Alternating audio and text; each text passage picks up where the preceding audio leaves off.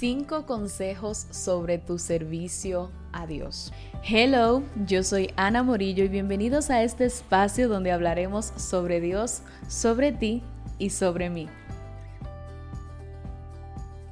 Desde hace unas semanas vengo hablándoles acerca de este tema tan importante que ustedes me pidieron que desarrollara y de verdad he amado compartirles cada martes acerca de lo que es el servicio en diferentes aspectos y con diferentes consejos al respecto. De verdad que ha sido de mucha edificación y no solo para ustedes, he visto sus mensajitos y me ha encantado ver cómo les ha edificado, sino también para mí, para recordar muchas cosas que el servicio en todo este trayecto me ha enseñado. Hoy quiero terminar con cinco consejos, cinco consejos que creo que pueden ayudarte a servir y no perderte en el camino, porque creo que en algún momento me pasó, sirviendo me extravié y me tocó pues aprender bien que el servicio nunca debe estar por encima de la relación que debemos de tener con Dios y del orden que debemos de tener en nuestro interior. Así que el primer consejo es sé humilde. Alguien dijo en una ocasión, sabia es la mariposa que siempre recuerda que fue gusano, porque quien olvida su origen pone en riesgo su destino. Con eso no quiero aconsejarte que te mantengas mirando hacia atrás, no, pero sí quiero de verdad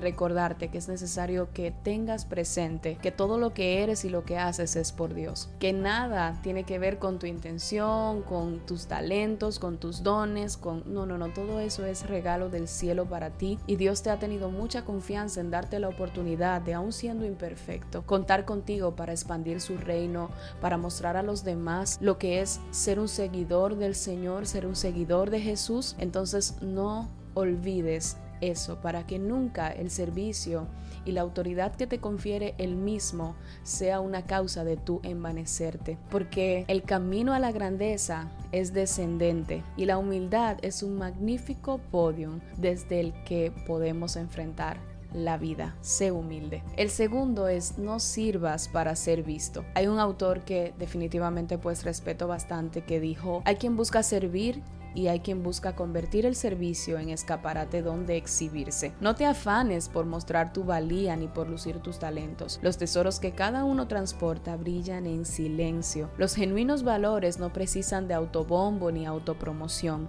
Lo que cautiva de la persona sabia no es que pregone su conocimiento, sino que los demás lo descubran. No caigas en el error de hacer las cosas para ser visto por los hombres, porque tú todo lo que haces y lo que eres debe ser como para el Señor, tal como dice la palabra, y todo lo que hagan, háganlo de corazón como para el Señor y no para los hombres, porque tu recompensa viene de Dios. Y si en algún momento tú caes en esto, vas a ser el servicio dependiente de la aprobación de los hombres y eso te va a hacer desconectarte totalmente del sentido del servicio, herirte, luego querer dejar de hacerlo, créeme, te lo dice alguien que en algún momento pasó por ahí. No busques aprobación de los hombres en tu servicio para Dios. Busca consejos, busca entrenamiento, pero recuerda que todo lo que tú haces tiene que ser con miras a agradar a Dios, no para complacer o agradar a los hombres. El tercer consejo es ve el servicio como un escenario en el que Dios te pule y te forma.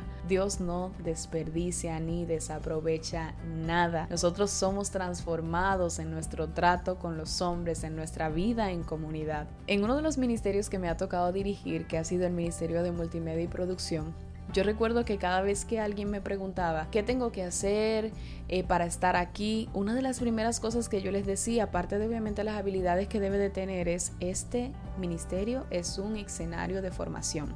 Aquí tú tienes que aprender a manejar la presión y no explotar, tienes que aprender a colaborar con los demás, tienes que aprender a cubrir los errores de los demás. Esto es un escenario de formación como cada ministerio. Así que no creas que el ministerio donde estás, que el área de servicio en el que estás, pues tiene que ser un jardín de flores. No es porque Dios va a aprovechar eso para formarte y para desarrollar en ti el carácter que tú debes tener. Aún los errores que cometas ahí porque de cada suceso, aún los peores, Dios extrae una enseñanza para hacernos crecer en su amor, en la fe, en carácter, para llevarnos a ese diseño que Él espera ver de nosotros. Así que recuerda, tu área de servicio es tu área de formación y Así que empieza a ver de la manera correcta ese escenario en el que te encuentras. El consejo número 4. No olvides que el servicio es sinónimo de sacrificio. Ay, aquí de verdad me siento demasiado identificada con esto porque literalmente esto es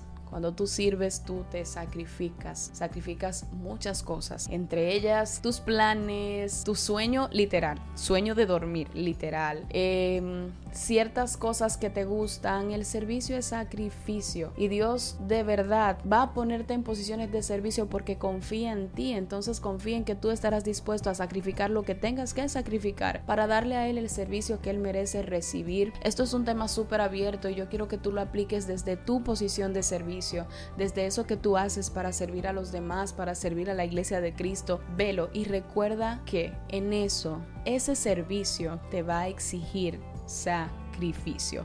¿Por qué? Porque como hay una frasecita bien famosa, dice, nunca los mares en calma crearon marineros hábiles. O sea, es el sacrificio en el servicio que te hace desarrollar habilidad de hacerlo cada vez mejor para Dios y muchísimas otras cosas más. Así que no olvides que el servicio es sinónimo de sacrificio. El 5, que nada te robe la pasión. Nosotros nunca debemos olvidar que esto es espiritual que por más práctico que sea lo que tú hagas para el Señor, hay un mundo espiritual, hay un adversario que no desea para nada que nosotros representemos al reino que representamos. Así que yo quiero que tú, por favor, cuides tu pasión, que cerques tu pasión, que la acerques de lo que los demás puedan decir, que la acerques de las guerras que el enemigo pueda hacerte, que la acerques de todo lo que pueda querer entrar, todo dardo que quiera dañar, que te quiera desilusionar, que quiera llegar para desanimarte, para hacerte creer que lo que estás haciendo no tiene valor, no tiene sentido. Cerca tu pasión, porque Satanás quizás sabe que ya no te va a poder hacer desistir de querer servir, pero va a llegar un momento en que quizás quiera que sirvas, pero que lo hagas sin pasión. Y el servicio sin pasión es algo totalmente mecánico, totalmente eh, robótico.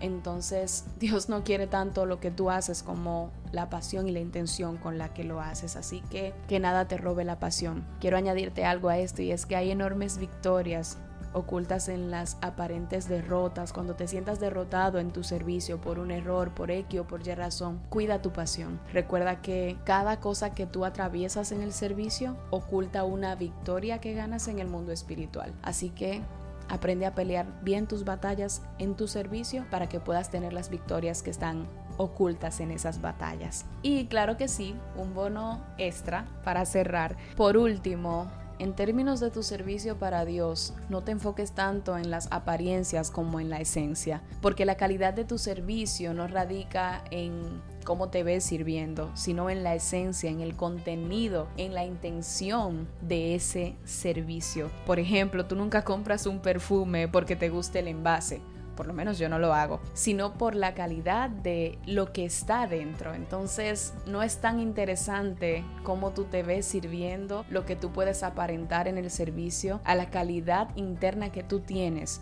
a esa intención que sostiene ese servicio. Porque tu energía no debería de estar en asombrar con tus talentos, ni con tus dones, ni con todo lo que tú haces para Dios, sino enfocada en asegurarte que lo que está dentro de ti es coherente a eso que sale de ti, que los demás ven. Al final de todo nuestro servicio es esa oportunidad de mostrar a Jesús, de enseñarle a los demás, de mostrar a los demás lo que es ser un seguidor de Cristo y por qué razón ellos también deberían de serlo. No perdamos la esencia, no perdamos la verdadera razón por la que hacemos las cosas, sirvamos a Dios con el corazón, siempre velando porque nuestro interior sea coherente a lo que sale al exterior. Que sea el Señor contigo en todo lo que hagas, si eres adorador te bendigo, bendigo tu don, si eres danzador horas, si ayudas con los niños, si eres líder de jóvenes, si eres líder de alguna área de tu iglesia, si limpias la iglesia, si abres la puerta, si recibes la gente. Recuerda que esa es tu oportunidad de mostrar a Dios para los demás. Te bendigo y nos escuchamos el próximo martes. Muchísimas bendiciones para ti.